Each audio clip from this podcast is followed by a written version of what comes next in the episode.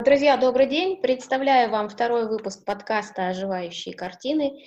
И сегодня мы хотим рассмотреть знаковую работу начала XX века, которую вы, безусловно, знаете. Это «Черный квадрат» Малевича. А, очень хочется понять, почему он у всех на слуху, что в нем такого, чего нет в других работах, и чем он является для нас, как мы его воспринимаем, понимаем и почему. Пожалуй, начнем.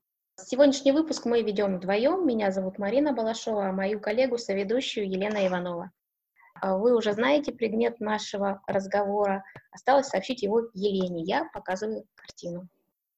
Почему-то мне показалось, что вполне мы можем с вами похулиганить. Черный квадрат Малевича, что ли? Да. В свое время я делала из канцелярии картины Малевича на ярмарку учебных фирм. И надо было представить канцелярию. Мы вот канцелярию «Черный квадрат» представили блокнотом черным. То есть открывался, ты говоришь по поводу хулиганства, да, открывался черный блокнот прямо вот вместо Малевича. То есть он получился как черная обложка блокнота, и можно было его открывать, там были белые листы, как один из вариантов. А остальные мы делали из скрепок, из карандашей, из калькуляторов, изображали и Кандинского, и Малевича. Как раз в это время так совпало, что была выставка Малевича в Вене. Народ за евро хотел купить все эти плакетки. Но все ходили и разглядывали. Вот это по поводу хулиганства. Ну что, что будем обсуждать? Эмоция это какая возникает? Мне кажется, это вот какая-то вот провокация, это какой-то подъем энергии сразу. Я не знаю, что такое черная подъем энергии. Скорее, это бездна, черная дыра для меня. Это темная комната, в которую ты входишь, и появляется неизвестность. И это скорее как бы некое заманивание тебя в непознанное, я бы так сказала, в непознанное, в то, в чем ты слабо ориентируешься, то, о чем ты ничего не знаешь. И это возможность тебя либо напугать, либо каким-то образом заинтриговать. Вот это то, что я чувствую, когда я смотрю на квадрат Малевича. Очень много э, возникает эмоций, ощущений, а, но ни одна из них не связана ни с возвышенным, ни с эстетичным, ни с прекрасным. Это скорее некое пятно рационализма. Поэтому особо никогда не э, восхищалась его а, вот этими квадратами. Мне больше нравятся его другие картины, это же вообще направление супрематизма, направление, где цвет сам по себе обладает определенным смыслом, или где цвет сам по себе обладает и внутренней формой, и внутренним содержанием. Это целое направление в искусстве, супрематизм. Ну вот э, это не мое, сразу говорю. То есть э, остальные картины мне нравятся, там работницы, колхозники, там крестьяне с, растяжкой в свете, э, очень такие яркие фигуры авангардизма. Ну, можно сказать, если в архитектуре это конструктивизм, то это конструктивизм э, в живопись. И квадрат – это в основном равные, равные стороны да, равные стороны, равные углы 90 градусов. Это очень, это сугубо чисто рационализм в моем представлении. Я сегодня смотрела на картину, пыталась э, записать идеи, которые у меня были, потом про картину почитала. Удивительно для меня было то, что он ее написал в 2015 году, а везде он датировал ее 2013 годом тем самым подчеркивая э, как раз э, создание вот этого направления. И считал, что это его лучшая работа.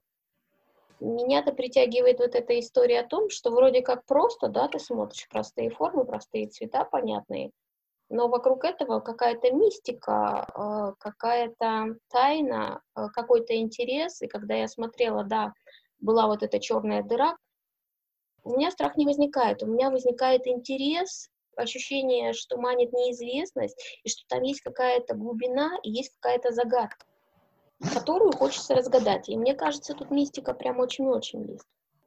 Для меня скорее белый цвет мистический. Белый цвет – это цвет, который собирает в себя все цвета радуги. То да. есть по спектру физическому mm-hmm. белый цвет, он как раз собирательный. Я про это тоже хотела поговорить. Да. А черный цвет, он поглощающий, он да. в себя все поглощает. Да. да. И когда ты смотришь на квадрат, вот эти четыре угла, то есть это как противоречие, напротив каждого угла есть угол. Вот сама форма квадрата, она же противоречивая, то есть как равновесие противоречий. Ну, это скорее оппозиция с оппозицией, понимаешь? Вот у меня здесь нет э, ощущения гармонии, здесь нет. Здесь как бы скорее голый рационализм правильности, которая сама себе противоречит. Понимаешь? Да. Есть правильный квадрат, но он через свою черноту сам себя выворачивает наизнанку. И у меня возникает, у меня нет позитивного чувства, глядя на черный этот квадрат. Не возникает никаких желаний, не возникает никаких запросов, понимаешь? Это то, что поглощает и съедает тебя. То, что тебе ничего не предлагает и ничего не дает. Вот если в других словах. Это скорее от, э, минус, чем плюс. Скорее отнимает у тебя, чем дает тебе. И поэтому у меня к этому всегда было, я не, не понимала, а почему этим так восхищаются, потому что у него есть более интересные картины и более содержательные, в моем представлении. И это просто некая, э, мне кажется, вот есть такие вот каноны, которые никем не оспариваются. То есть вот так они решили однажды, что это чудо, что это вот у него там несколько квадратов, что это действительно мистика. -то. то есть иногда кажется, что вокруг этого есть какой-то фантомы, но я их не вижу. Я с самого начала их не видела. Потому что я говорю, что я занималась э, Малевичем, когда вот мы готовили выставку, я загружалась в эту историю. Он действительно интересно. Ты видела его автопортрет? Очень необычный, на самом деле, для этого времени портрет римского, ну, римлянина вообще, или флорентийца Мне даже. Он. кажется, я его сегодня видела, потому что... Ну, я... в одежде, в одежде именно флорентийской какой-то, понимаешь, что, что красно... итальянской. Красно-оранжевые, да, цвета? Да, да, я шапочка такая, то есть он а, как бы э, не петроградский тип, вот я просто к тому, что это не показано на Петроград там 13-15 года, не похож. И э, в этом мне казалось, что он немножко другого направления. И этот квадрат для меня это просто как бы вот ну, побочный продукт, но не основной его продукт. И вот то, что вокруг этого такая эйфория, которую я наблюдала, и когда говорят о Малевиче в основном о черном квадрате, а не о его картинах, достаточно интересно. Я не приверженца. Ну, я не, как сказать, не фанатка черного квадрата. Давайте попробуем поразбираться.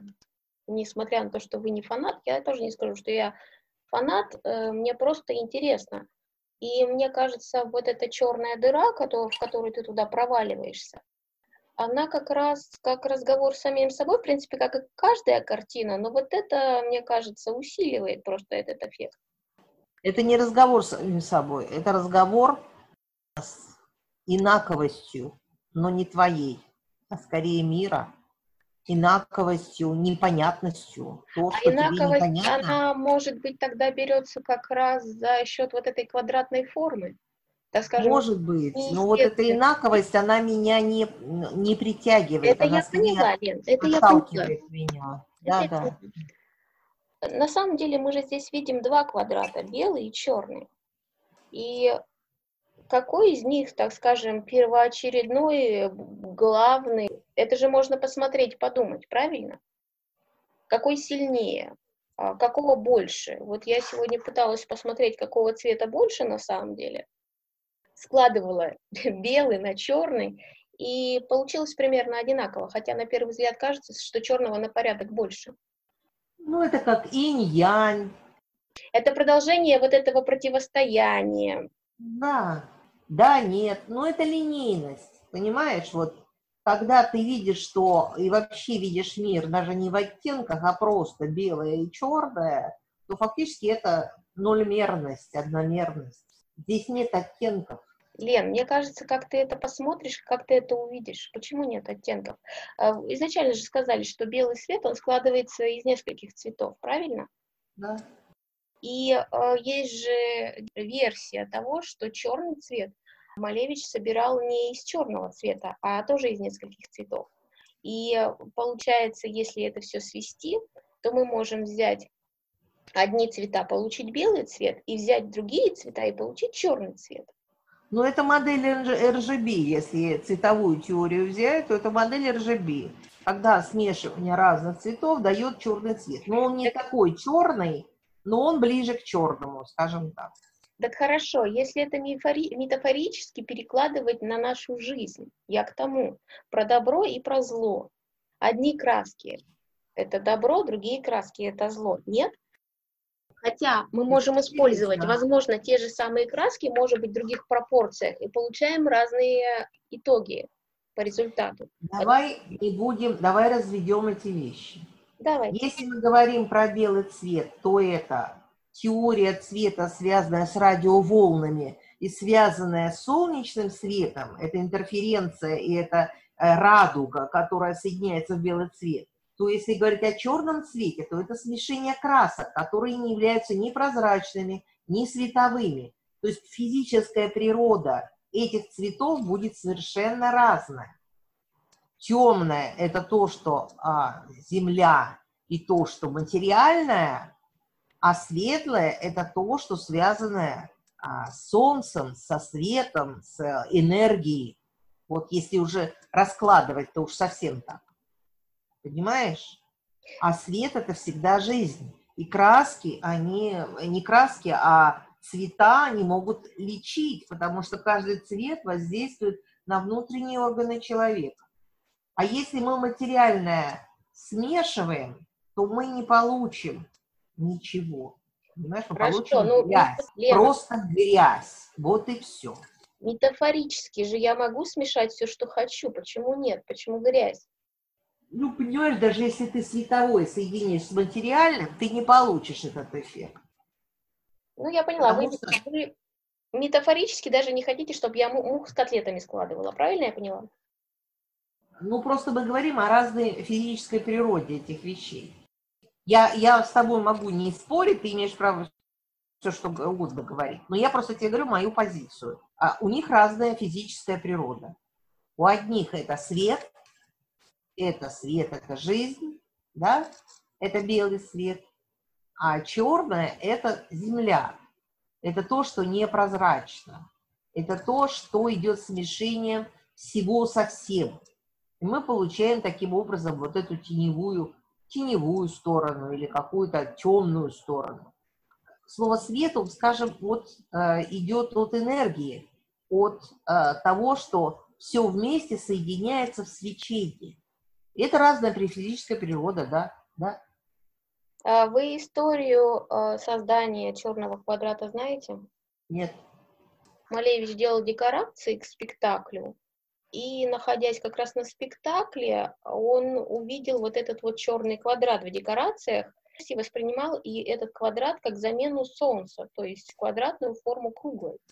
Поэтому, когда вы заговорили про свет, э, вот э, про энергию солнечную, это попытка вот как раз то ли трансформировать, то ли изменить эту энергию, то ли найти ее новую форму, новое прочтение. Один и тот же свет в разных культурах мира прочитывается по-разному. Я знаю, да.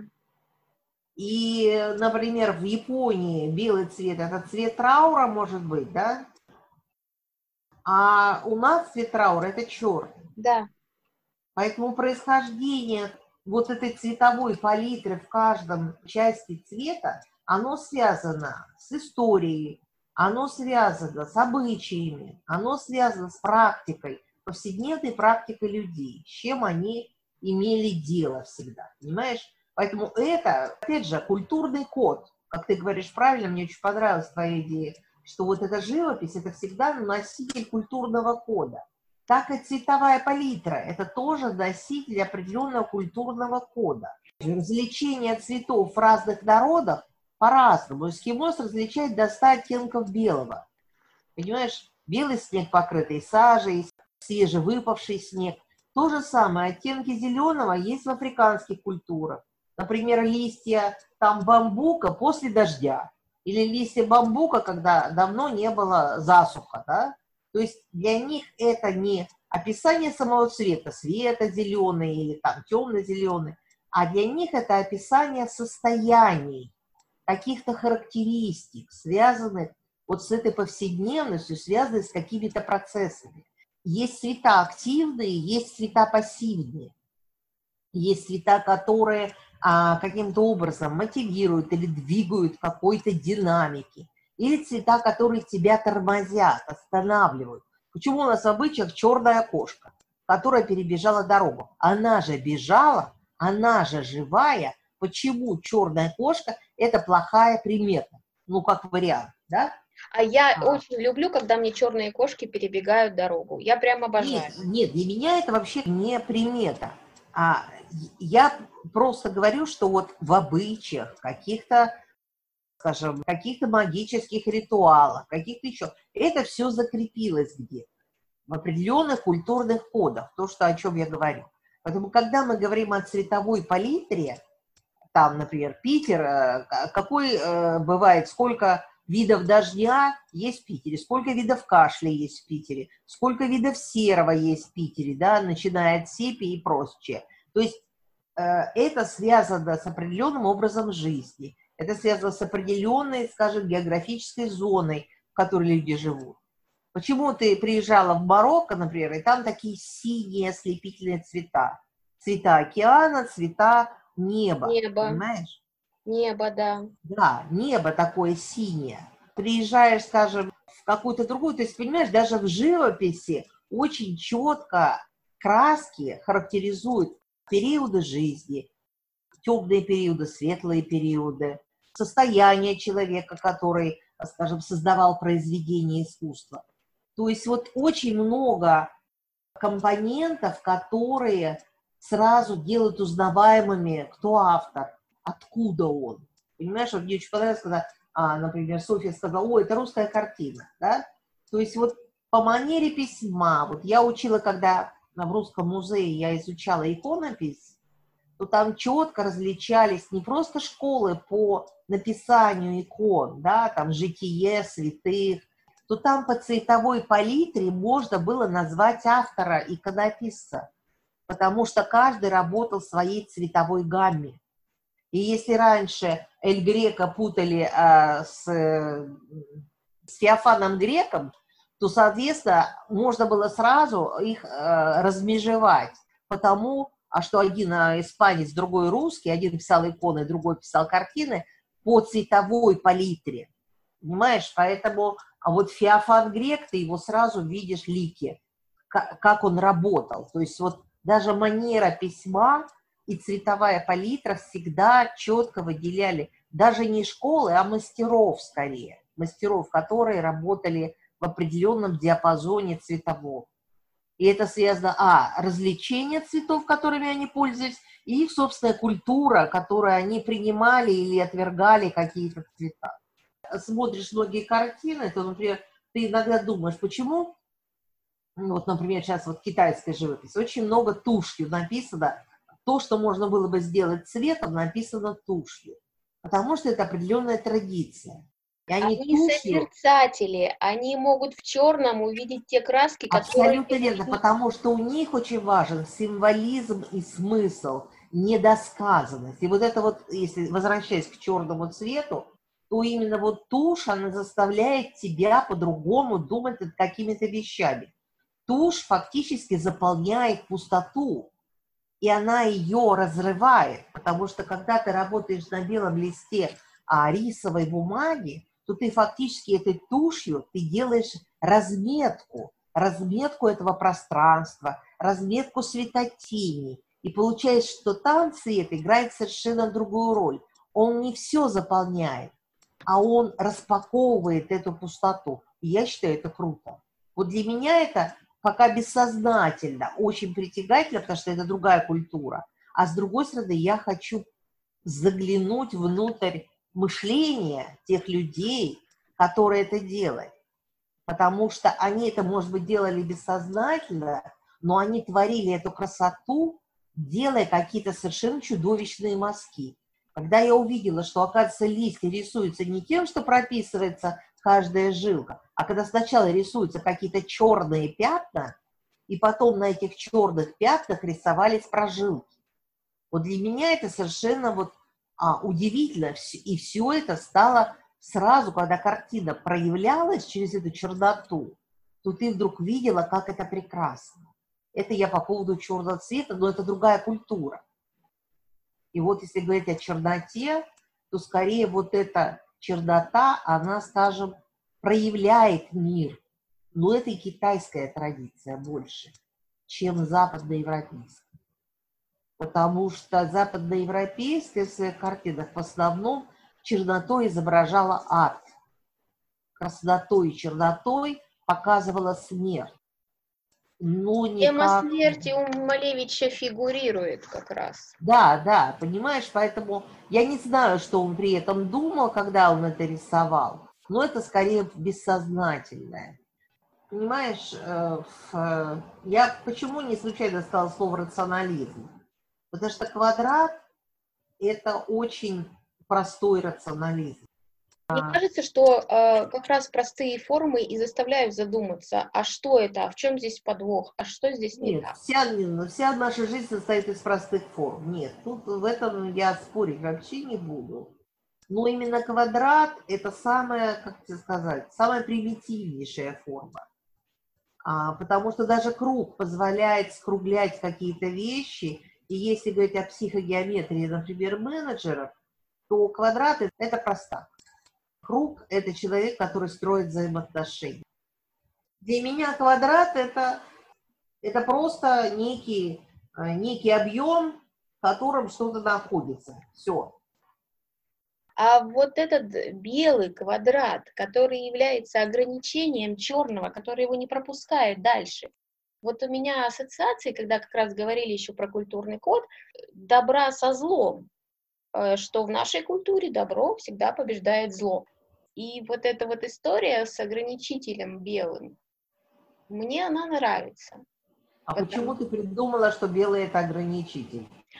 Вот, Я а это второй вопрос. А может быть, наоборот, изначально было белое, а заполняется это все черным. Правильно? И если мы будем говорить про движение, это же мы видим, может быть, определенный момент. Это же не статичная история, правда? Может, это посыл к тому, что изначально он был меньше, может быть, изначально он был вообще белый, а потом он начал превращаться в черный. И мы видим какой-то э, временной промежуток, когда вот это случилось так, как есть сегодня. Да? То есть для меня вопрос, э, что первично, черный квадрат или белый на самом деле? Или это наоборот, белый заполняет вот этот черный? Ну нет, это я считаю, что это уже э, как бы, метафора, это уже придумывание додумывания того, чего нет. Для меня почему-то у меня возникает совершенно другая ассоциация, связанная с тем, как надписи, которые делают люди там, на стенах домов что-то, все время замазывают какими-то красками. Вот у меня ощущение, что что-то было, может быть, какая-то надпись была на белом сделана, и она была черным замазана. Вот у меня почему-то такая ассоциация возникает, потому что недавно, а, вчера было день рождения. Да, вчера история. Да. Бродскому, да, его взяли и закрасили. Прекрасная совершенно картина. Вот я бы это назвала так, что там было изображено как бы что-то по белой стене, что-то красками, и все это замазали. Но оно для меня выглядит не белой краской, а черной. Понимаешь? Просто взяли и зачеркнули то, что сделали люди, обладающие талантом. Вот даже стих какой-то был сегодня в Фейсбуке, что не страна поэтов и искусства, а страна заборов, которые все время пытаются чем-то замазать. Вот, вот ты сказала про квадрат Малевича, у меня ощущение, что там была какая-то надпись на белом сделана. Там была картина, Лен. Есть версия о том, что он да. рисовал э, совсем другими цветами, но что-то случилось, Э, да, и это просто замазано черным. Вот у меня вот стойкое убеждение. Хотя, с другой стороны, э, есть еще история о том, что все-таки он шел к тому, чтобы создать этот черный квадрат, потому как э, он очень сильно переживал, у него были очень сильные переживания, когда он его все-таки написал. У него несколько дней была очень высокая температура, и очень эмоционально это все э, вот переживал. Мне кажется, это еще такой вот некий лаконизм. Лаконичнее ничего не может быть. Вот. Это к вопросу... Как бы, да, тот минимализм в искусстве, я бы так сказала, это минимализм в искусстве, когда белое с черным соединяются, но в минимальных количествах. А когда мы говорим про Малевича, это очень близко к западному европейскому искусству. Как и Санкт-Петербург, правильно? Он же питерский Малевич. Да, конечно. Ну, и, и Санкт-Петербург это же все-таки императорский город, но это Римская империя. Все-таки наш город был построен итальянцами в большей степени, да? И итальянцы принесли даже, говорят, что сейчас нашли даже где-то то ли в Карелии, какие-то римскую кладку просто нашли, и все. Поэтому мы не знаем, кто топтался на этих местах, кто здесь жил. Поэтому здесь очень важные вещи, сколько намешано и сколько слоев культурных здесь было в этой местности. И когда говорят там про болото, а когда стали раскапывать постройки, то здесь жили шведы. И шведы жили здесь достаточно оседло и очень долгое время. То есть э, все эти руны, все эти скандинавские вещи, они фактически являются нашими предшественниками нашей культуры. А это еще одна интересный пласт, потому что скандинавы и русские всегда друг с другом не только торговали, но и смешивались в браке. Это же, а, как это, светловолосые и голубоглазые, понимаешь, это отсюда. Это уже средняя полоса, булгары и прочее, это уже как бы чер черноглазые и русоволосые. Поэтому мне всегда интересно, как территория создает определенные культурные коды и насколько эти вещи программируются или нет. Они создаются стихийным образом, и в зависимости от, от личности, от тех, кто проживает, от каких-то сообществ, от географии. И это можно задать некую траекторию, позволяющую создавать какие-то другие способы восприятия, там, скажем, организованности каких-то, культур каких-то норм и так далее. Я хочу резюмировать по поводу Малевича. У меня все-таки есть ощущение того, что это про добро и зло, и про искусственное и природное, про уход от природы, от того, чтобы жить э, в гармонии, в единении с ней. Для меня это еще про это. Вот тема природы. Э, как раз э, вот эти квадраты, они э, подчеркивают неестественность и искусственность для меня. Ну, это скорее домысливание того, что, о чем художник, может, даже и не делал. Это тот самый такой искусствоведческий разбор. Какая может философия лежать? Но это уже наша собственная проекция Конечно. на все эти вопросы. Да. И это как раз интересный подход, когда можно позиции э, там 15 -го года мы, конечно, не сможем расшифровать, о чем это было. Но с позиции 21 века это наша проекция. Я скорее бы назвала это э, современной проекцией на черный квадрат. Лен, ну это же тоже интересно видеть и читать это через время. Это как раз и есть проекция 21 века на то э, искусство, которое было бессознательно, бессознательно, а фактически э, выстроено и осталось в исторических источниках. Но я не сказала бы, что это было задумано именно так, как мы это описываем. Вы же говорили про то, что это он делает бессознательно, конечно. то это все равно исторический слепок. Конечно, конечно. Что он сделал, это был перелом в искусстве. Дальше мы получили перелом в жизни. У нас сейчас другая жизнь, нежели сто лет назад, правильно? Во всех смыслах. А, давайте я все-таки резюмирую, что а, я для себя сегодня вынесла. Э, для меня, конечно, Малевич это хулиган, это разрыв шаблонов, это открытие нового, с одной стороны, и необычный взгляд, э, уже давно знакомое и привычное. Малевич считал, что э, цвет имеет самостоятельное содержание, самостоятельную энергетику. Да, черный квадрат — это минимализм, да, это точка отсчета, да, Малевич — это предтеча дизайна. Он очень много экспериментировал и исследовал влияние цвета на человека. Он, например, не рекомендовал использовать белый свет в больницах. Друзья, это было еще сто лет назад. Еще хочу поделиться тем, что э, все мы знаем, что цвет жилетов дорожных рабочих оранжевый, а идея использования оранжевого, апельсинового цвета как сигнального принадлежит тоже Малевичу. Лена, спасибо огромное за сегодняшний разговор. Есть над чем подумать, есть о чем подумать. Друзья, спасибо, что были с нами. В следующем выпуске, э, что я могу сказать о нем, э, он будет немножко другим, практически целиком соткан из вопросов, которые будет задавать Елена, и ответов, которые буду давать я. А также каждый из вас может сам ответить на эти вопросы. Я не знаю, какая картина будет в следующий раз, э, выбирать ее будет Лена, поэтому для меня это будет несколько необычно. Спасибо вам большое. Встречаемся в следующем выпуске подкаста «Оживающие картины».